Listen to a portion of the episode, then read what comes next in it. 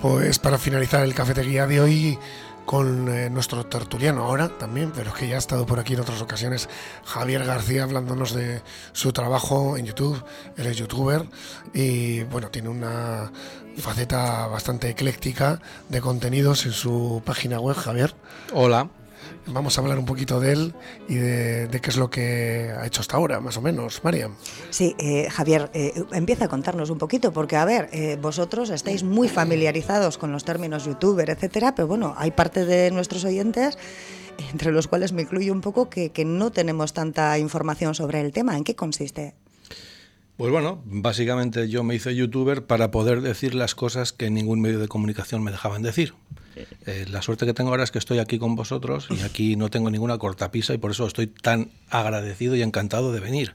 Eh, yo en muchos, en, los sitios que yo he estado trabajando, en la COPE, eh, en, Canal 3, en, Cadena Top, yo allí no podía decir lo que quería. yo estuve una época leyendo informativos y me venían con la hoja para leer los informativos.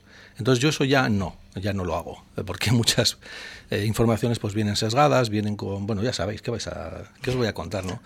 Entonces, bueno, pues yo empecé en YouTube un poco pues para poder decir las cosas que yo creía que debía decir. Ahora eh, el canal se me está desbordando porque estoy teniendo que tocar temas que yo en principio pensaba que no iba a tener que tocar. Como por ejemplo. Pues bueno, yo tengo el canal abierto que vosotros también lo hacéis aquí, tengo puesto mi, correo electrónico para que la gente me solicite cosas. Entonces, me solicitan tantas cosas eh, que ya no sé eh, qué priorizar y a qué dar... Eh, qué, darle prioridad a una cosa a otra, vamos, no sé. Em, tantas cosas que preocupan a la ciudadanía. Entonces, lo que suelo hacer ahora es, pues, cuando veo que tengo de un asunto muchos, muchas solicitudes, pues lo trato. He tratado temas eh, que personalmente no es a mí lo que más me gusta. Yo empecé en YouTube para disfrutar. Entonces ahora se ha convertido en un trabajo. Ya. Eh, yo ahora estoy trabajando, estoy todo el día con el micrófono y la cámara en la calle, entrevistando a gente que me plantea problemas, como esto que hemos hablado tú y yo hace un rato de los belenes, de la gente que se ha quedado en la calle sin poder exponer los belenes.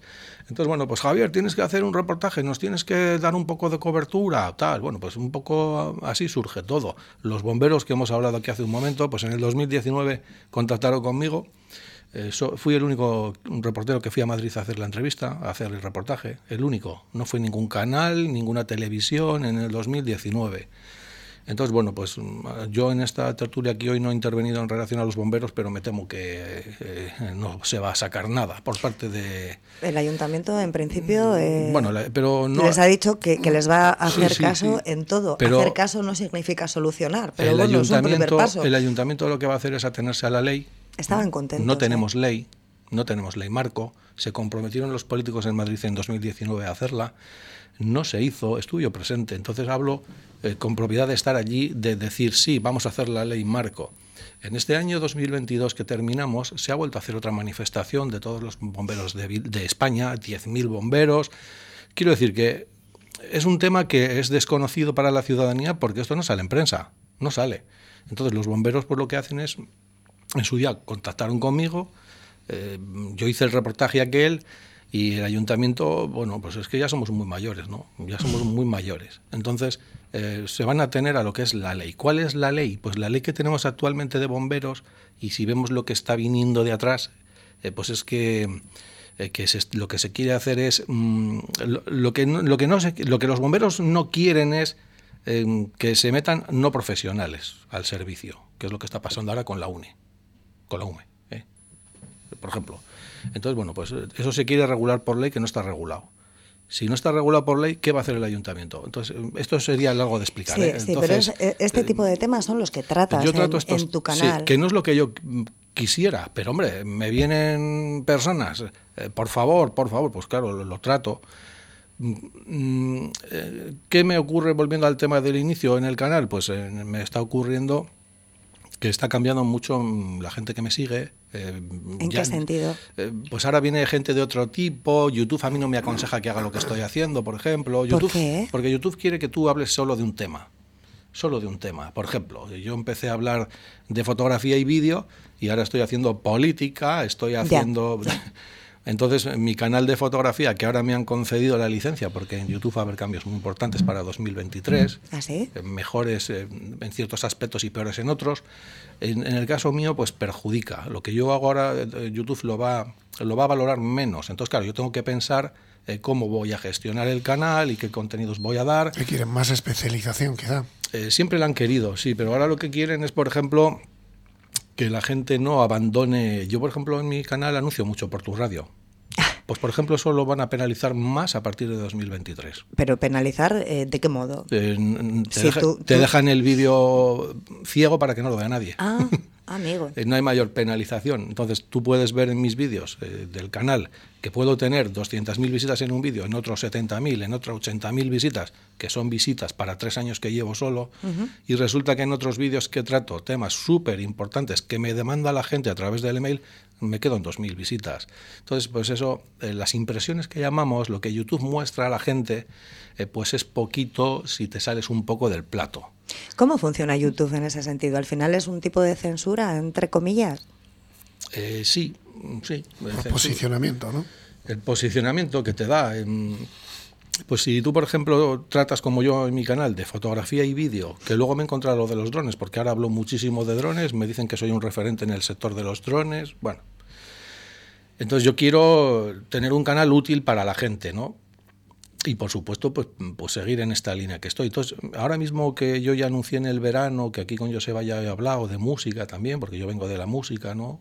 Eh, pues yo quería hacer un giro un poco más musical. De la radio musical. Sí, y no me está siendo posible hacerlo. Entonces, ahora mismo, en- para enero, no sé qué voy a hacer en el canal. No lo sé. No sé a dónde voy a tirar. Eh, porque es que luego las audiencias son muy desagradecidas, ¿eh? Eh, en todos los aspectos, pero en YouTube más que en ningún sitio. La audiencia es muy desagradecida. En el momento que tocas un tema que a tu audiencia no le interesa, se quitan de la suscripción y te puntúan negativamente con el like, eh, el me gusta negativo que se llama el dislike. Y entonces pues YouTube eso lo penaliza mucho. Entonces eh, yo, por ejemplo, eh, hay que decir, esto os va a resultar curioso, que YouTube está penalizando muchísimo a muchísima gente ahora. Eh, yo los canales que sigo pues son relacionados con lo que yo toco, ¿no? Si por ejemplo sale un reportaje de bomberos que hemos hablado ahora, pues yo miro el reportaje de bomberos. Entonces en YouTube penaliza mucho eso porque no quiere que lo que decía antes, que la gente abandone el, el usuario de YouTube, que sigan ahí enganchado. Entonces ahora se va a penalizar mucho a toda la gente que anuncia cursos, por ejemplo. Eh, si tú eh, tienes un curso que enseñas fotografía como yo, pues si yo digo, vete a mi página que tengo el curso, eso lo va a penalizar y eso... Entonces, ahora, ahora va a cambiar muchísimo. Pero no te, no te da ninguna opción para que tú lo puedas poner, igual pagando, no te lo, te da la pe- opción de no que, te lo penaliza. de que gestiones el curso a través de YouTube para que ellos no pierdan audiencia y no pierdan dinero. Ah. Entonces, claro, pues eh, ahora yo tengo que decidir si trago con eso o no trago. Ya. Y Entonces- para este 2023, ¿cuáles son los contenidos que vas a priorizar? Jo, pues fíjate que estamos, eh, vamos a empezar el 2023 y no lo sé. Eh, es muy complicado porque, eh, ¿qué quiero? Eh, ¿Tener más audiencia y, limit- y, y hacer lo que yo quiero hacer, que es dar voz al que no la tiene? Eh, pues eso me lo van a penalizar. Entonces no lo sé lo que voy a hacer. De verdad que no lo sé porque luego la gente... Te van demandando, ¿no? Sí, me podría solo centrar en fotografía y vídeo, en ingeniería, que yo, como sabéis, soy ingeniero de profesión. Ahora no, tra- no ejerzo, pues porque está la cosa aquí, ya no somos una potencia en ingeniería. Ya. Entonces quería un poco in- introducir este tipo de contenidos. Se van a valorar mucho los tutoriales, por ejemplo, pues unos tutoriales de ingeniería bien hechos, de fotografía y de vídeo bien hechos. Eso sí lo voy a hacer. Eh, pero luego los vídeos estos que me pide la gente, ¿no? Pues como esto que hemos hablado, de los bomberos, los belenes, eh, pues, mm, pues no es que no sé ni cómo lo voy a tratar, de verdad os digo que no lo sé porque cada vídeo que subimos nosotros vemos unas estadísticas y vemos lo que la plataforma YouTube mm, apuesta por esos vídeos. Entonces, claro, si tú haces un vídeo de un tema tan interesante como lo que hemos tratado hoy en la tertulia y me lo dejan ahí bloqueado, pues entonces, claro. Lo que sí está teniendo mucho éxito es el tema drones, ¿no? Sí, el tema drones está teniendo mucho éxito porque pasa como con los bomberos, no hay ley todavía. No hay ley. Hay una propuesta europea que, que está por salir y ya lleva dos años de retraso, más la pandemia que otros dos, cuatro, y va a salir para 2024. Entonces, pues hay mucha gente que está perdida en el sector del dron Mm, Y bueno, pues eh, yo hablo mucho de drones porque hay muchísima gente, Javier, dinos esto, dinos lo otro, haz esto, haz lo otro. Y yo siempre soy, en mente soy un usuario de dron, yo no trabajo con drones de forma profesional. Aquí en Portugal además tenemos un, un buen sector del dron, no sé si sabéis. ¿eh? Entonces, bueno, pues como no hay ley, pues está la gente perdida y trato esos asuntos porque me pide la gente. Y, pues qué sé yo, es que yo no sé ni por dónde voy a tirar el próximo año, no sé. Es difícil además manejar un dron, hay que ir a, a lugares específicos, eh, durante eh, no sé ni qué horarios, ¿no? Pues bueno, aquí en Euskadi tenemos las dichosas zonas CEPA, zona- zonas CEPA, zonas de especial Cepa. prote- CEPA, zonas de especial protección a aves. Eh, pues cómo no voy a hacer yo reportajes de este tipo. Mm, Yo no puedo volar mi dron de 200 gramos y sin embargo los eh, molinos eólicos se instalan en los parques CEPA.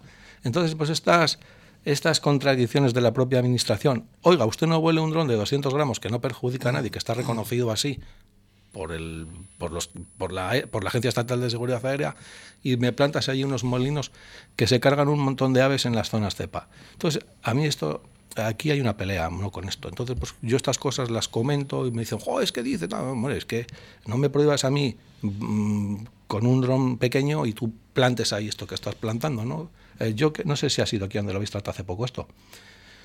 ¿Alguien- Sí, hemos tenido, hemos tenido a, a un miembro de, de la plataforma de montañeros que, que se opone que a la esto. instalación de... Claro, pues es mm, claro, de. Sí, sí. Pues eso, eh, conmigo han, Sí, co- efectivamente. conmigo han contactado a alguna asociación y diciéndome eso, oye Javier, tienes que tratar esto. Pues claro, pues lo que, lo que estamos diciendo. No se puede prohibir a un dron de 100 gramos volar y poner un parque eólico que se carga a las aves. ¿no? ¿Qué número de reportajes sueles hacer a la semana, al Uf, mes? Pues yo a la semana he estado haciendo hasta cuatro. Tres, ¿Cuatro? cuatro, sí. Tres y cuatro, es muchísimo. Que luego además los editas y tienen una postproducción Sí, sí, tremenda. sí, No, sí, trabajo. Sí, sí, que pasa es que, bueno, pues la experiencia ya de años y, y, y la facilidad de la informática hoy día, hoy, pues, hoy con inteligencia artificial puedes hacer un vídeo así. ¡Pam! o sea que yo utilizo ya inteligencia artificial para hacer los vídeos y, y para el retoque de fotos y todo, ya la tenemos ahí, ¿no? Entonces esto, cualquier persona que esté en ello, pues tres, cuatro vídeos a la semana se puede hacer. ¿Los estoy haciendo ahora? No. No los estoy haciendo porque la plataforma, lejos de premiar, lo que te hace es hay tanto usuario ahora, Sí. hay, hay tanto youtuber, estamos tantos, eh, que, bueno, pues a mí lo que no me gusta, por ejemplo, de YouTube, de la plataforma, es que se dé más eh, sentido a las tonterías. Como yo digo, hace poco yo he hecho un vídeo. Se está tiktokeando Sí, eh, ahora mismo han incluido a un, un TikTok, un- un- están tiktokeando, tiktokeando como tú dices, sí. Eh, ahora a mí lo que me dicen es que yo haga vídeos cortos de 10 segundos y de 15 segundos. Y yo no estoy en ¿De YouTube 15 para eso. segundos? Sí, sí. ¿Y qué vas a decir en 15 segundos? Pues algo- a lo mejor saldré bailando. qué sé yo, no ¿Solucionar sé. el, el problema del misterio de la vida? Eh, pues, que es, es- pues tú fíjate que... te 15 enseña, segundos. eh, pues, pues eso es lo que ahora quieren que hagas. Las historias de Facebook también van por ahí. Yo ya... Shorts se llaman, creo, ¿no? Sí, shorts. En, en YouTube los llaman short, soft. Eh, yo no los hago. No los hago ni los voy a hacer. Y yo no los veo, o sea que bueno, estamos Javier, iguales. Desearte un feliz año nuevo ahora sí, porque ahora te tengo que despedir. Antes Gracias. en la, en la tertulia no lo hemos hecho porque teníamos esta entrevista para ponernos al día sobre tu trabajo en este canal de YouTube, que es muy seguido. ¿Cuántos seguidores tenemos ahora mismo? Pues he llegado estas navidades a 25.000. no está nada mal, ¿eh? 25.000 no está mal. En tres años no está mal. Pues eso, que te deseamos que sigas aumentando ese número de A ver si ya seguidores alcanzo a Ibai. y, y que sigas contándonos aquí en la tertulia y en, en más entrevistas que haremos. Así que Soriona, Javier, Etorto Berrión. Gracias, gracias. Sorionak y Urte Berrión. Nos vemos la semana que viene, Javier. Bueno, el año que viene ya. Sí, El año que viene estamos contigo. Agur. Agur.